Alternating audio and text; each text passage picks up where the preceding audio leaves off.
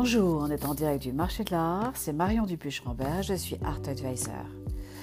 Dans ce podcast intitulé Délibérément en direct du marché de l'art, je m'attache à décrypter l'actualité de ce marché ici et ailleurs. Et dans cet épisode, je vais particulièrement m'intéresser au marché de l'art en France, qui depuis plus d'un mois montre les signes d'une réelle effervescence évocatrice de mutations profondes. Acte 1 fin janvier avec l'annonce du remplacement de la FIAC par Art Basel dès le mois d'octobre prochain au Grand Palais à Paris, ce qui a fait l'effet d'une bombe dans le monde de l'art qui a enregistré depuis quelques secousses sismiques chez les galeries françaises. Beaucoup d'interrogations, voire d'incompréhension parfois, mais aussi une certaine excitation à l'idée de rejoindre le plus grand organisateur de foires d'art contemporain au monde, le groupe suisse MCH. Alors que s'est-il vraiment passé pour que la FIAC, foire iconique d'art contemporain en France, et ce depuis 47 ans, soit boutée hors du Grand Palais? L'avenir le révélera sans doute, mais en attendant, la réunion des musées nationaux, la RMN, opérateur culturel français dont la mission première est de favoriser l'accès à la culture sur le territoire français, notamment en organisant dans ses espaces d'exposition comme le Grand Palais ou le Grand Palais éphémère des salons et des foires, a souhaité lancer un appel d'offres en décembre dernier pour mettre en concurrence différents acteurs du marché de l'art sur notamment le créneau de cet événement annuel très attendu par les collectionneurs français comme ceux du monde entier.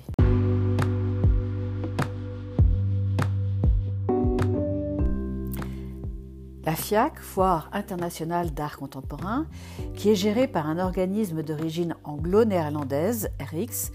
ne semble plus satisfaire les attentes de la RMN, qui en choisissant de confier à Art Basel la tâche de l'organisation récurrente d'une foire d'art contemporain internationale, au Grand Palais notamment, exprime fortement son souhait de renforcer le rayonnement international d'un tel événement et sa volonté affichée de s'appuyer sur une dynamique d'investissement devenue indispensable face à l'évolution du marché des foires d'art internationales, tout en préservant la spécificité de Paris.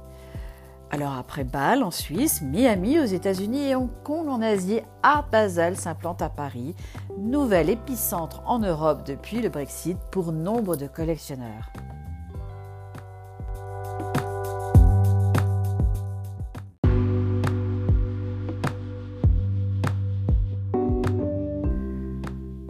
Quand cela devient un peu plus technique, je propose dans cette minute pratique une forme de respiration afin de revenir sur certains fondamentaux du marché de l'art. Alors aujourd'hui, je voudrais rappeler plus particulièrement comment est organisée en France à ce jour la profession d'un acteur essentiel du marché de l'art, le commissaire-priseur, grand ordonnateur des ventes aux enchères. Il existe en France une distinction entre commissaire-priseur judiciaire et opérateur de vente volontaire depuis la réforme du 10 juillet 2000 qui s'est intéressé à la réglementation des ventes volontaires de meubles aux enchères publiques. Le mot meuble ici est important car en termes juridiques, lorsqu'on dit d'un objet, notamment une œuvre d'art, que c'est un meuble, on sous-entend en fait que c'est un bien meuble, c'est-à-dire qu'on peut le déplacer d'un endroit à un autre et on comprend alors que le mot meuble qualifie tout bien qui n'est pas immeuble. Par ailleurs, dans les biens meubles, il faut distinguer les meubles corporels,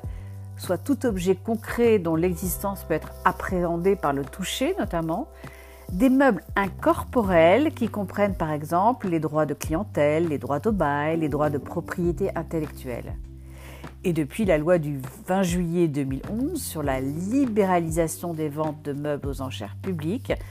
un commissaire-priseur en France peut vendre tout bien neuf ou d'occasion aux enchères publiques à condition que ce soit un bien meuble corporel. Enfin, et pour une meilleure compréhension de l'acte 2 qui va suivre, je souhaiterais rappeler qu'à la différence des ventes aux enchères volontaires,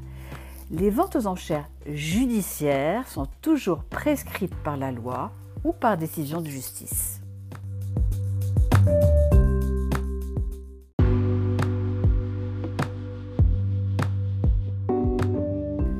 L'acte 2, c'est véritablement l'évolution législative qui s'affirme en France lors de l'adoption en première lecture par l'Assemblée nationale le 9 février dernier du texte de loi visant à moderniser la régulation du marché de l'art en France, avec à la clé le repositionnement, voire pour certains une nouvelle libéralisation du métier de commissaire-priseur en France, très attendu depuis notamment la loi Macron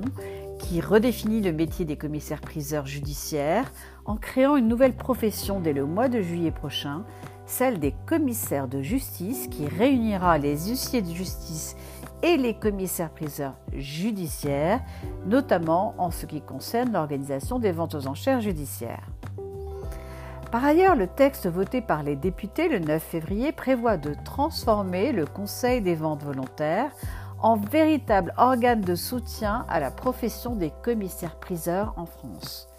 comme d'autoriser aussi les commissaires-priseurs à organiser des ventes aux enchères de biens incorporels, mettant fin ainsi à une concurrence déloyale avec leurs alter égaux à l'international.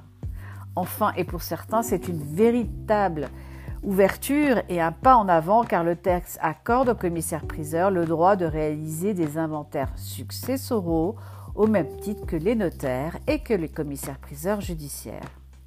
Cette proposition, qui est examinée une dernière fois aujourd'hui au Sénat, a pour effet de redéfinir le champ et les compétences de la profession de commissaire-priseur, opérateur de vente volontaire en France, et pour les acteurs du marché de l'art en France, c'est aussi la meilleure façon d'offrir à une profession si essentielle les moyens d'intervenir sur un marché de l'art qui est mondialisé.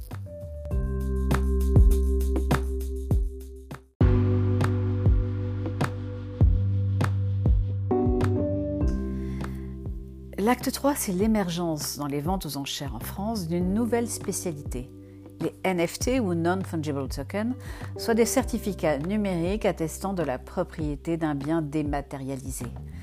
La maison Agut, quatrième opérateur de vente volontaire en France, après Sotheby's, Christie's et Arcurial, a fait le buzz ce mois-ci avec l'organisation de la première vente aux enchères au monde dans le métaverse, soit un univers parallèle digital comme dans les jeux vidéo.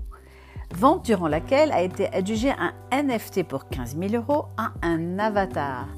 Très jolie façon d'interpréter la loi française en attendant le vote définitif très prochain du texte qui autorisera la vente de biens meubles incorporels en France. Car un NFT, qui est un certificat numérique inscrit sur la blockchain, est effectivement un titre incorporel. Alors la véritable question qui se pose pour le marché de l'art en France et à l'international est celle de sa capacité à intégrer cette nouvelle spécialité qui englobe des œuvres originales d'art digital, soit le crypto-art, avec des répliques numériques certifiées d'œuvres originales en édition limitée appartenant aux plus grandes institutions muséales.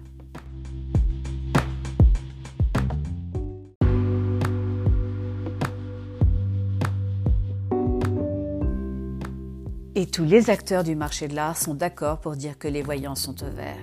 Ce qu'a parfaitement anticipé dès l'année dernière la start-up française La Collection, qui vient d'annoncer à Los Angeles, berceau des NFT, et durant la Frise, autre grande foire internationale d'art contemporain, qu'elle venait de lever 10 millions de dollars auprès d'acteurs mondiaux de la tech pour développer sa plateforme lancée en septembre dernier, avec pour objectif affiché d'offrir à des musées, des galeries et par la suite à des artistes une place de marché afin de vendre leurs œuvres physiques sous forme de NFT. Et en signant un accord d'exclusivité pendant 5 ans avec le British Museum, elle est la première plateforme au monde à créer une communauté de nouveaux collectionneurs qui ont choisi de participer au déploiement de ce segment du marché de l'art en plein essor qui révolutionne l'histoire de l'art.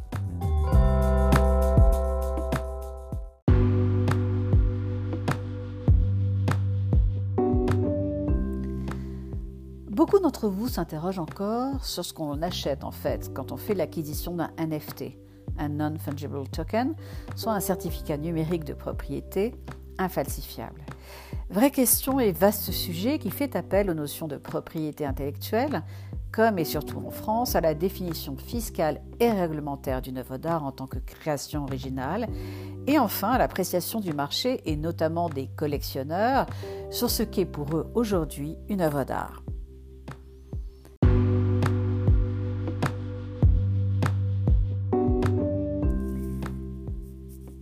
Si la pandémie a accéléré la transformation numérique du marché de l'art,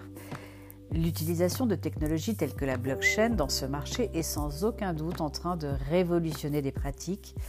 comme d'installer de nouvelles spécialités dans les maisons de vente, que ce soit le crypto-art, soit l'art numérique, dont la propriété est certifiée par des NFT, ou bien les répliques numériques d'œuvres originales certifiées et en édition limitée, comme à son habitude, le marché prend de l'avance sur le droit et pose alors de vraies questions, notamment pour les artistes et les collectionneurs. Et sur ces sujets essentiels pour le monde de l'art, une grande conférence est organisée dès le mois de mars à Paris par le Conseil des ventes volontaires en partenariat avec l'Académie des beaux-arts.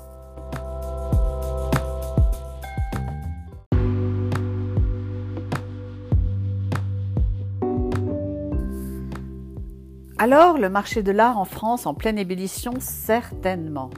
Mais cela ne fera pas pchit, n'en déplaise à certains, car les principaux acteurs en France sont alignés et conscients de la réelle opportunité qui se présente aujourd'hui d'offrir une marketplace française à la pointe de la technologie pour les collectionneurs d'art du monde entier